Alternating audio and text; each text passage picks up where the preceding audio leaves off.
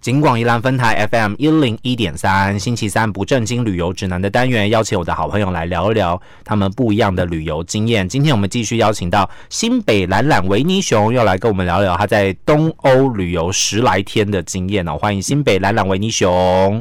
嗨，大家好，我过来呀。好，OK。上一次这个新北来兰维尼熊跟我们分享说，他到了这个东欧，二零一九年的春天的时候去那边旅游了十几天哦。然后，嗯，呃，原本只有打算要去特定几个国家，没想到因为那个飞机转机的关系，一些不一样的因素，就多了两个国家哦，跑到不同的地方降落，然后多了一趟公路之旅，就是到了呃。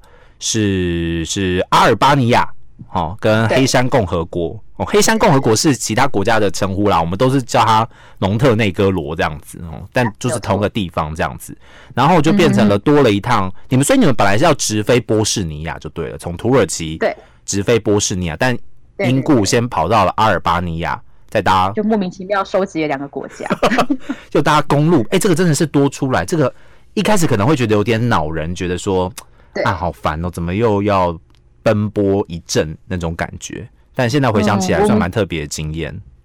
其实后来现在回想会觉得，我们当时其实是觉得很烦很烦，嗯，可是现在回想还觉得蛮开心，因为其实我们领队很好，他嗯，就是每个点他都有，还是帮我们介绍。就我们真的不，我们没有真的只是路过在车上睡觉，其实领队会是跟我们讲这个地方的故事。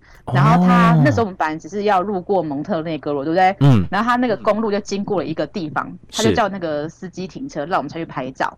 然后原来是那个地方有一个，就是就是它有个饭店，是盖在一个很像有点远远的小岛，还是大家可以去 Google 蒙特内哥罗这家饭店，就是这家饭店。然后它是一个。看起来很像在一个小岛的地方的饭店，嗯，然后据说它是一晚要好几万，很奢华的饭店。然后他就让我们在那边拍照打卡，然后跟大家说我们有来过这个地方，这样。然后我们就觉得，哎，好像蛮值回票价。我们还有就是打拍照打卡，收集到这个地方的高档饭店。虽然我们没有进去住啊，可是有拍到它的外观。这样，就是我不是真的只有路过而已，我还是有看到这个地方就是蛮知名的景点这种感觉。这样子，我们其实还是有对，因为他旅行社原本是安排阿尔巴尼亚的景点。嗯，然后领队为了让我们觉得我们还是有到这里，所以他帮我们介绍一下这个饭店。嗯，它的那个历史我有点忘记，可是它真的蛮漂亮。它就在这个海，然后旁边有个像很像一个小小的公路延伸出去的一个饭店，很就是呃，它不是那种好现代型的饭店，它是有点那种就是橘色屋顶，然后就是很当地风，也是很中欧风情的那种感，东欧风情的感觉。那是不是就像大富翁里面会在外岛的那种？大富翁里面外岛那种，它没有那么远，就是那个公路就是一个很小条的公路，大家可以去 Google 看看，是蛮漂亮的。而且这个地方我们还经历了一个很特别的交通模式，嗯，就我们柏油，我们一直坐坐游览车嘛，对。然后后来到一个地方之后，他叫我们下车，嗯，然后那个游览车就开上一个很大很大的平台，嗯，就是有点大家可以想象那个骑鲸渡轮，不是皮车会上去吗？对对对，放大版，然后是游览车可以上去的。然后我们就在那边跟他一起渡渡渡渡渡渡渡渡渡那个做的很像像渡轮概念的东西，就是到对岸去，就是有一个还蛮特别的。所以它真的是一艘船吗？它很像一个浮的平台，可是它对它是一艘船，嗯，它就很大，可以让游览车进去，嗯，然后就过一个小峡谷嘛，小河谷，很小很小很小，其实很快就到了，然后我们就上车。只是我们是第一次就是搭到这样的东西，我们也是蛮兴奋的。哎，但它很臭，因为它有那个。喘的那种 T V 就吵了，那我们还是觉得很开心。OK，哦，所以我觉得它那个算是运河之类的东西吧，就是对对对对对，比较大的一个就是那个叫什么交通枢纽的概念这样子。那你没办法必须要通过，就是如果你要一直继续开，会要绕很多很多山路，嗯嗯嗯，过去对岸是最快的。是它毕竟不是一个真的是一个直直的，你知道大家都知道地形没有那么。以为是直就直，还是有很多 OK 破碎地，所以其实有搭车过河的这样子一个概念出现了哈。好，所以这个是在呃蒙特内哥罗，就是走马看花哈，一下下的时间这样子。但哎，其实我看，因为我刚刚稍微看了一下那个，就是你去的这几个地方的地图啊，我觉得蒙特内哥罗它还蛮大的，结果你们居然就是一天的时间就从阿尔巴尼亚在拉扯。就是蒙特内哥 罗就到波士尼亚，就一天的时间都在搭车嘞。对，因为我们那时候就是在阿尔巴尼亚吃完中餐之后，就一直在搭车，然后等我们到的时候已经天黑了，天黑也不知道几点，就直接进到旅店了。所以我们这天等于就没行程，那一天就没行程了，就是一直在搭车。哦。然后到旅店的时候，晚那个饭店的晚餐时间都都其实已经过了。嗯。然后我们就下去放行，就吃饭，然后就睡觉。所以其实那一天的行程就这样而已。所以才会很多人不想要去。OK。是因为真的都在拉车，你一整天其实大多数的时间都在搭车。但我们后来现在回想，觉得其实也还好啦，休息呀，顺便调个时差什么的，就就就就也还好。哎，它时差到底是几个小时呢？他们你们去的这几个国家，我忘记了耶。忘记我忘了他时差多久了？应该没有很多啊，因为英国是八个小时嘛。要打电话回家的时候，好像要在早上几点？我们好像早上十点九点，我有点忘记确切的时间。可就是我们早上起来吃早餐的时候，应该是七八点吧。嗯，那时候是台湾的晚上八九点。就是，对对对对对，这么久哦，大概这样的时差。对，所以我通常在都是在早上起来吃早餐，跟我家人视讯说我们在吃早餐了，我们等一下出发了。然后他们已经是要，就是就是准备准备睡觉了。OK，嗯嗯，哦，所以所以其实跟英国的它是八个小时嘛。所以差不多就是在就是五六个小时到七八个小时之间这样子。嗯嗯嗯，应该是。OK，我有点忘记了。好，但是这个旅游的时候呢，时差跟家人打电话就不是不是一个我们要 讨论的重点这样子。好啦，OK，进到那个行程，我真的超想介绍波斯尼亚，因为大家应该还蛮陌生的国家。嗯，就是听过名字，但是你要我在地图上指出它在哪，我真的指不出来。我必须说，巴尔干半岛太复杂，应该很难大家都指得出这些。而且它名字都好像什么罗啊、牙什么的，就是什么什么牙、什么什么牙。而且我我因为我那时候其实我们那时候这个团，我们其实比较期待是克罗埃西亚那几个景点。嗯。然后到波斯尼亚的时候，我们第一个到的地方就是到那个莫斯塔尔。嗯。大家可能也蛮陌生这个地方。然后因为其实我们那时候去的时候，呃，领队有介绍，他说其实波斯尼亚，尤尤其是那个莫斯塔尔这个地方，其实。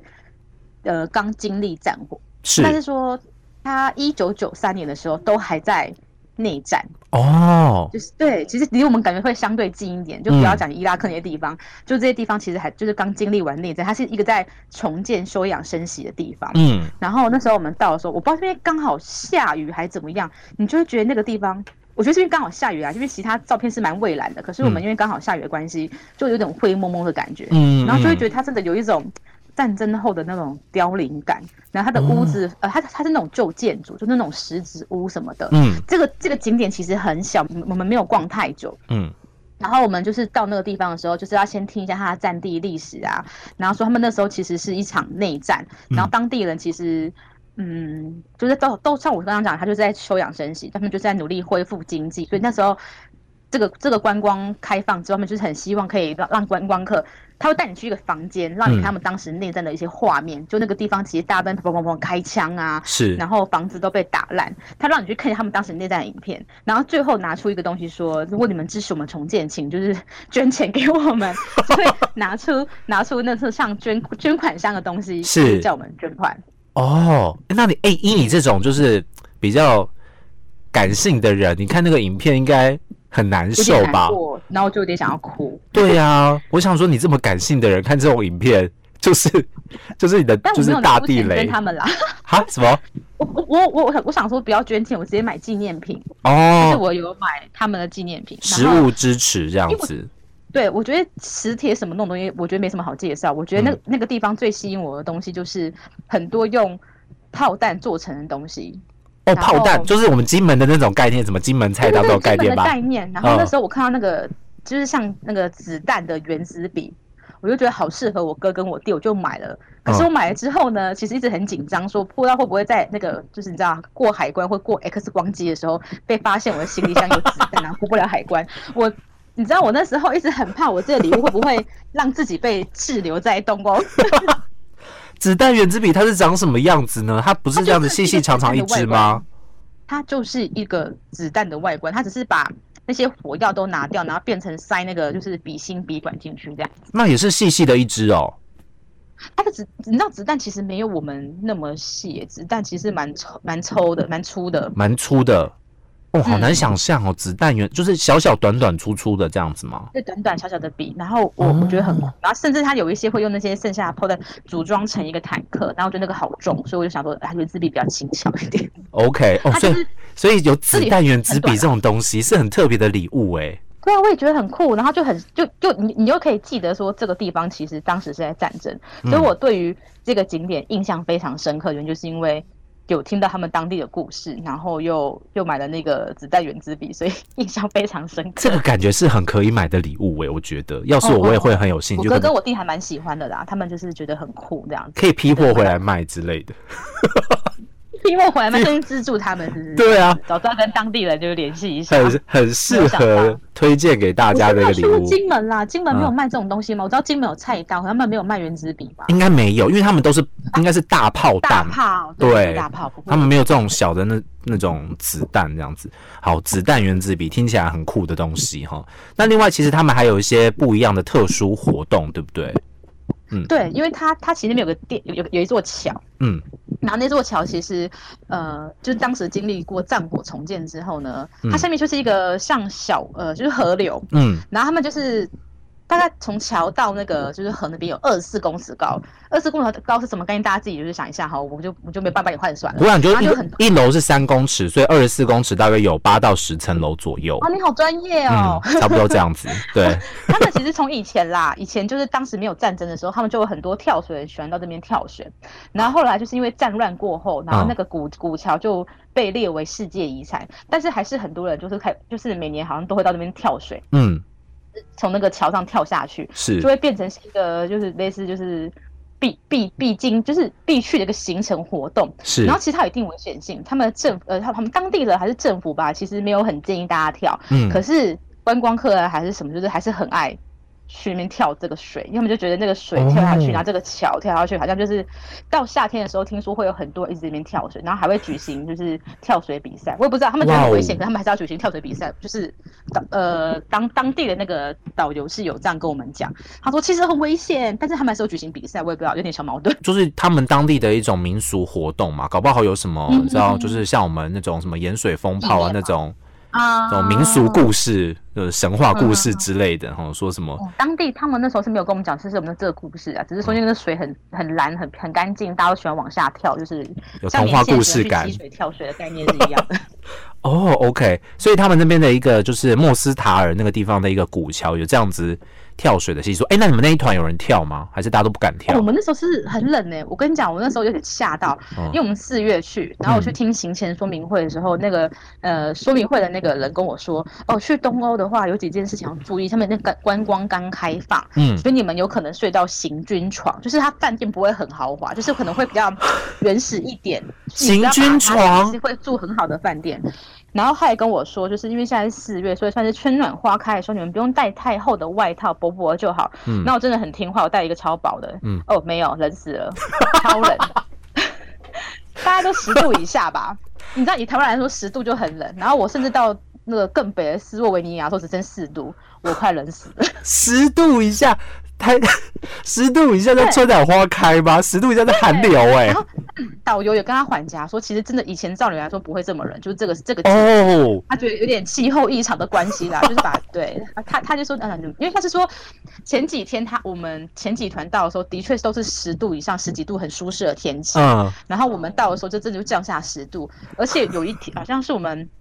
走后，甚至克罗埃西亚的一个那个国家公园就下起一点点雪，反正我觉得气候很异常啊。然后另外一个惊喜是那个领队骗人，因为我们住的饭店都很豪华。哦，没有睡到行军床这样子，没有睡到行军床。然后先有一个心理准备，据说有可能就是可能会是那种很旧很旧的饭店，可能是号称四星级，可是可是睡的是行军床。没有，我们这一团住的每个都很好，然后连我们领队都很，我们的导游领队都很惊讶，说：“哎，你们这一团是有加价购吗？怎么每一间饭店都这么高级？甚至有一天住到那种呃高级商务人士的五星级饭店哦。”超奢华，所以睡的是很舒服的，对不对？就是在住的这个部分。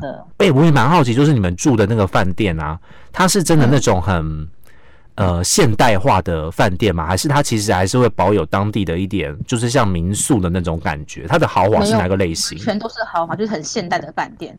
我觉得是因为他们这几年，其实这一两年啊，观光客真的多很多，嗯，入客什么什么的都，因为克罗埃西亚这几年的观光其实还蛮红的，对，所以台湾有很多旅行社都有推。那除了台湾之外，那个中国那边就是也都很红。像他们早期可能真的很反共，就不会跟中国往来，他们现在为了做生意，就会有很多入客来。所以像我们那时候有个小插曲，是我们那时候观光到某一个景点的时候，还遇到李克强。去去参访，就是中国的就是行政阶层嘛，对不对？是吗？对对对对对对。OK，他们的那个哎总理嘛，嗯忘记对，反正就李克强去，所以我们就被堵在门口，因为要维安他。所以他们其实那时候就是开始接外，就是开始大退他的观光之后，嗯，他的饭店现在都很高级，嗯，就是四星级，就是你想象中的四星级，已经跟当年不一样了。我都怀疑不跟我行前说明会那个是不是其实是二十年前去的。就是天气也不一样，住的也不一样，到底哪个是一样的都没有讲对。我想说，我干脆不要去听行前说明会，好都被骗。对啊，但我的我的领队的确有说啦，因为他说他也觉得蛮惊讶，我们这一团住的饭店真的都比别人的好很多。是，因为别人可能真的会住比较一般般的那种商旅，或是比较旧一点的。可是我们这一团住的都还蛮新的，真的都是好。OK，好，一个很特别。我们真的是。很幸运又住到好饭店。那我想要问一下，就是我们来聊一下住的那个部分好了哈。就是如果是你的话，你平常像你之前，你这次是你第一次跟团嘛？之前都是自助嘛？那如果在你自助旅游的过程当中，你选择饭店，你会选择呃，比方说离景点近，然后相对来说不需要那么舒服，或者是你真的是需要一个就是相对来说品质比较好，然后规格比较高的饭店好好休息，你会选择哪一种？是比较符合你觉得旅游的需求呢？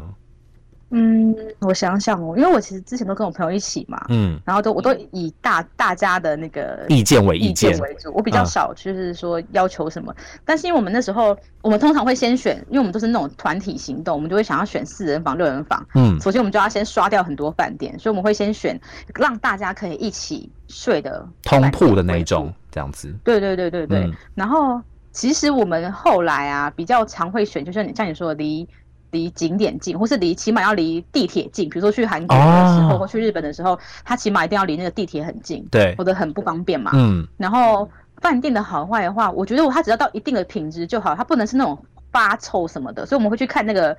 呃，网络介绍跟评比，就是他的那个什么，就是新新等级，嗯，大家大家的那个评论，然后去爬一下文，就是我们会先找说，哦，这间有六人房哦，嗯，然后看一下它离地铁，然后好好像就走十分钟可以接受，嗯，然后再去看他他的房间的那个就是照片啊，跟就是大家住过那个心得，是，所以我觉得我们就是不能，我真的不能睡行军行军床，真的，又不是我们是跟团，我如果挑到行军床，我应该会不行。哎，搞不好睡行军床，觉得很幸运，我有睡到行军床啊。就觉得我我没有睡，我会觉得很生气耶，因为行军床真的很不好睡。因为我应该是这样讲，我我会觉得说我我我我不需要那些饭店设施什么的，可是起码床要是好的吧，因为你最重要就是去睡觉，不是吗？对，就是休息。我会觉得很难过。哦，OK，好，所以其实你是比较呃希望可以跟旅伴们。互动多一些，哦，大家可以聚在一起的那种感觉，反而那个住宿的品质只要不要太低下，不要发臭啊，或者是发黄啊、淹水什么的，你都可以接受这样子。是的，OK，好，所以今天跟大家来分享的是，其实这个原本是应该是你的第一个旅游行程，就是波士尼亚这样子。对，但他莫名其妙的、意外的、幸运的变成了。